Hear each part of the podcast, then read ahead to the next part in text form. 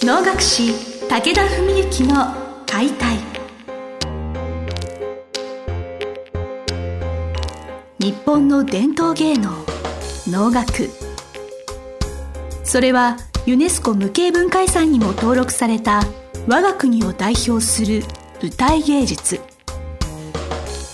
ポッドキャスト能楽師武田文幸の解体では関税流して方として数多くの対局を演じてきた能楽師武田文幸が600年以上の歴史を持つ能楽を優しく解説。能楽師として自らの経験とその思いを語ります。今週も始まりました。志を手紙にしたため皆さんの心へ届ける武田文幸の解体司会進行の小菅圭一です。文木先生本日もよろしくお願いします。よろしくお願いします、えー、ちょっと前になるんですけれど8月の末でしたね。能にということで先生のおしての歌裏、はい、私なんか拝見させていただいたんですけれど、はい、ああのすごくいいあの時間ありがとうございました。あこちらこそありがとうございました。この能にというのはそれおそらく1があったんだろうなっていう感じのようで、はい、これはシリーズ化されてるものだったんですか？そうですね。あのー、あんまりですね、まあ、目標にしていることなんで風呂敷を広げていいか分かんないんですけどもこの催しの1回目が脳12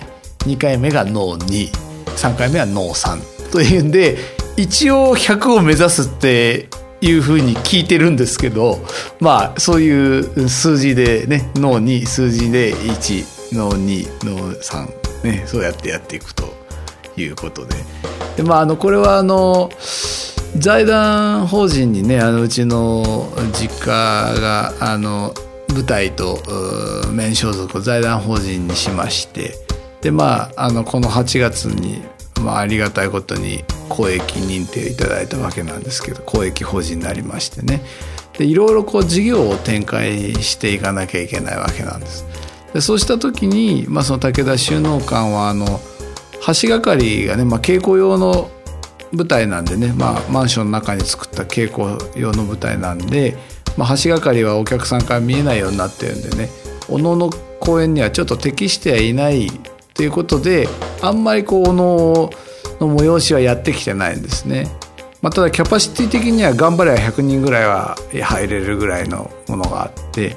でまあじゃあこのこじんまりとそういうこう普及発展それからまあある程度そういう財団のまあこれはちょっと生々しい話なんですけど要は運営していくのにまあお金もある程度、えー、収益を上げなきゃいけないんで、まあ、そういうことも含めてじゃあお能をやりましょうと。でそのお能をやるのにただ普通のお能をやってもですねまあ我々もいろんな回やってるんでバッティングしてしまったりどうしてもお客さんが全部はいけないなってなってしまったりする。じゃあどういう催しやったらいいかっていうんでもう本当に何の予備知識もなく何の下調べも脳ののの字も知らないでこうポンと来ても楽しめる催しをそこに特化した催しをやりましょうということにしましてでまあ大体お能自体はもう1時間ぐらいで終わるような脳にしてでまあまあまだ今あの鋭意、えー、発展中なのでねこれからまたちょっとずつ形が変わっていくかもしれませんけど、まあ、前回第2回はもう冒頭に能楽師の解説も入りそしてあと音声ガイド、まあ、これはえー、いわゆる能楽師がですね実況中継で、まあ、お能って見ててもどこやってんだか何のシーンやってんだか分かんなくなるっていう まあこれ大方の初心者の方の意見なわけなんですけどそれに合わせてですねあの今こんなことをやってますとか今ここはどういう場所にいてどんなことを喋ってるシーンですとかそういうのを能楽師が実況中継で解説する。まあ、片耳イヤホンでですねそれを聞きながら鑑賞するという、まあ、そういう催しなんですね。あの私の親戚のおばなんですけれど、はい、お能を一度も鑑賞したことがなかったんですけど、えー、まあ、私がこういう番組やってる関係で、はい、まあ、一度ぐらい足運んで見てくだ見てほしいって私が結構前から言ってまして、はい、そのおば連れて、あの当日一緒に観音したんですけれど、平日の夜ということで,、でしかも短いですね上演時間も、やっぱ敷居が高かったみたいなんですその土曜、日曜日とかで、まあ、6時間とかになってくるといやそんなにはってなる中で、まあ、そういう短い時間平日の夜しかもそんなに遅くない、まあ、6時以降ぐらいのすごくちょうどいいなっていうことで、まあ、足を運んでいたもらえたという中で,、で実際そのおばも音声ガイドでずっと舞台を見てまして、大変素晴らしくて感動したと。そうですか、お兄様の友之先生が当日なんか音声ガイドをされてましたよね。そその友之先生のご解説が最高だったと大絶賛。それはちょっと伝えておく。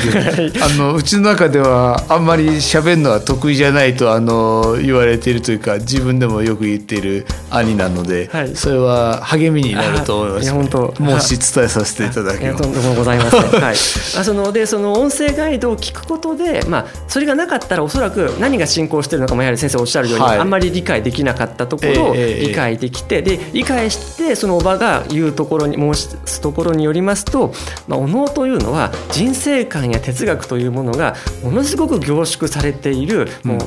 最高級の芸術だみたいななんかそういうニュアンスのコメントを申しております、素晴らしい感性ですね、それは。はい、まさにそうだと思いますね。だから「歌うら」なんていう曲はそういう面では前半は親子の再会っていうところに特化しててまあそういう分かりやすい。歌を読んで占ってまあ実は占い師の師手と親を探してる子方が、ね、その占いを受けたことによって実はその自分たちは親子だったということが分かるという、まあ、親子再会。でまあ多くのお能の再会ものっていうのは一曲を通して最後のその再会をクライマックスに持ってきて再会してめでたしめでたしって終わるのが多いんですけど田浦の場合は早々ともう中盤でもう再会を果たしてしまってでまあ占い師の方はある時ちょっと3日ほど瀕死というか仮死状態になってですねその時地獄を見てきたその地獄を見てきた様子を癖前に作って舞う歌い舞う、まあ、そういうのをこう芸能としてこう見せたりしてた人なんですね。だから後半はその再会ので帰国していく記念にその地獄のありさまを表した癖前を見せるというそっちに特化したようにできていてまあ完全に二段構えでこう前半は再会後半は舞みたいな感じになってるんです。で能楽師的に言うとじゃあそれ演じてる時にそこまでそういうすごくそういう深い精神性とかなんとかっていうことを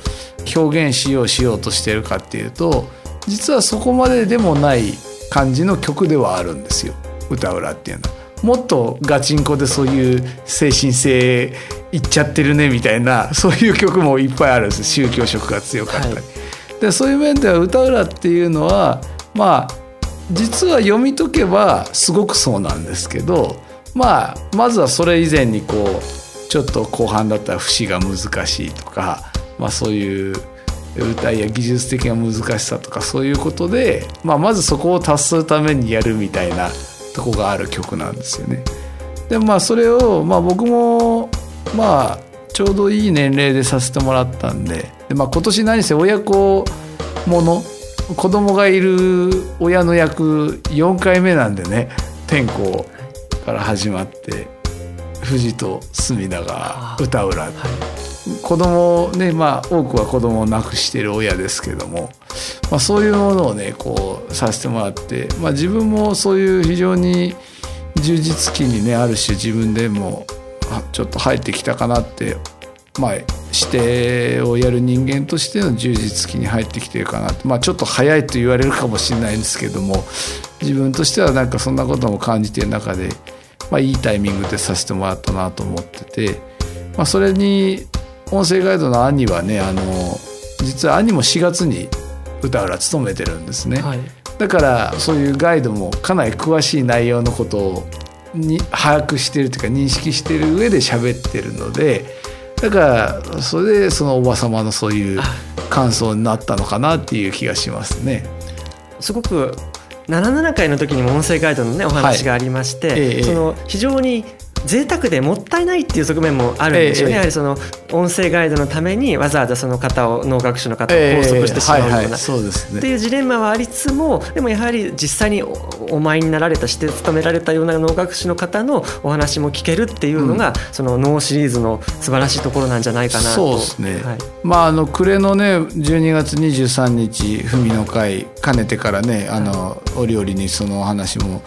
この番組でもしてますけどもそれは定価という対局でねでそれも音声ガイドを導入することにしているんですけどもでそういう例えばじゃあ高尚な曲になると邪魔じゃないかと音声ガイドがと、まあ、そういう批判も当然あるんですよ正直。例えばこの間の歌浦なんかでももう問答してるところなんかでいろいろ喋られたら鬱陶しいんじゃないかと。でも能シリーズはその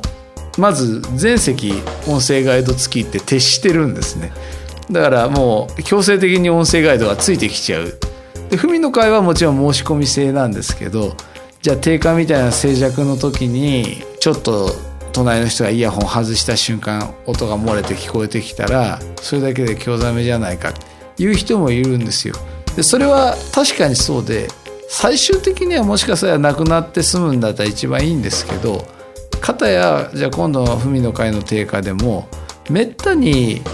皆さんもご覧になる機会がないような対局なんですよね。そんなにその毎年どこでもかしこでもやってる曲じゃないのででそういう中で行った時にでもその説明を聞かないと長年習ってるような人が見たとしてももう本当能楽師じゃなきゃ分かんないような絶対分かんないような演出みたいのが結構ところどころにあるんです。でそれは例えば初めてお能を見た人でも音声ガイドがあることによって1回で分かっちゃうんですよ。でそれはいいのか悪いのかっていうのはまあいろいろご意見もあるところなんですけど、まあ、やっぱり今の時代はねやっぱり分かってこそ楽しめるっていうこともあると思いますしだからまあ能シリーズに関しては音声ガイドを、まあ、あることをもう大前提売りにしてそれが煩わしいと思う人はもうあの無理にお運びいただかなくても良いというぐらいのもうそれぐらいもう振り切った催しにしていくっていうのがまあ能シリーズのあれなんですね。100まで続けるというまあ目標というお話で、はい、どのくらいの周期なんですか？なんか2か月とか？今のところですね実はあの5月にやって8月3か月ペースだったんですけどで次が、えっと、12月2日ですからまあ今年は3回ですねおそらく多分来年以降はできるだけ4回年に4回はやりたいねっていうような話を聞いてますけども、まあ、4回だったら25年ですかまあそれがね流行れば毎月になるのか逆に廃れば年1回か2回になるのか分かんないですけどただこういうものっていうのは結局普及発展のためにやってるものなので。やっぱり100って目標ならその目標をなるべく早く達しちゃった方が要はその分普及発展にね貢献したってことにはなるのかなって気がしてはいるんですけどね。これ個人的な意見ですけどね。もう今日の放送を聞いて、はい、次回行こうと思ってらっしゃる方もきっと多いと思いますので、はい、12月2日土曜日、はい、私も楽しみにしております、はい、本日はですねの能シリーズということで歌占の曲紹介も先生にしていただきました。先生本日はどうもありがとうございました。ありがとうございました。本日の番組はいかがでしたか？番組では武田文幸への質問を受け付けておりますウェブ検索で武田文幸と入力し検索結果に出てくるオフィシャルウェブサイトにアクセスその中のポッドキャストのバナーから質問フォームにご入力ください是非遊びに来てくださいね。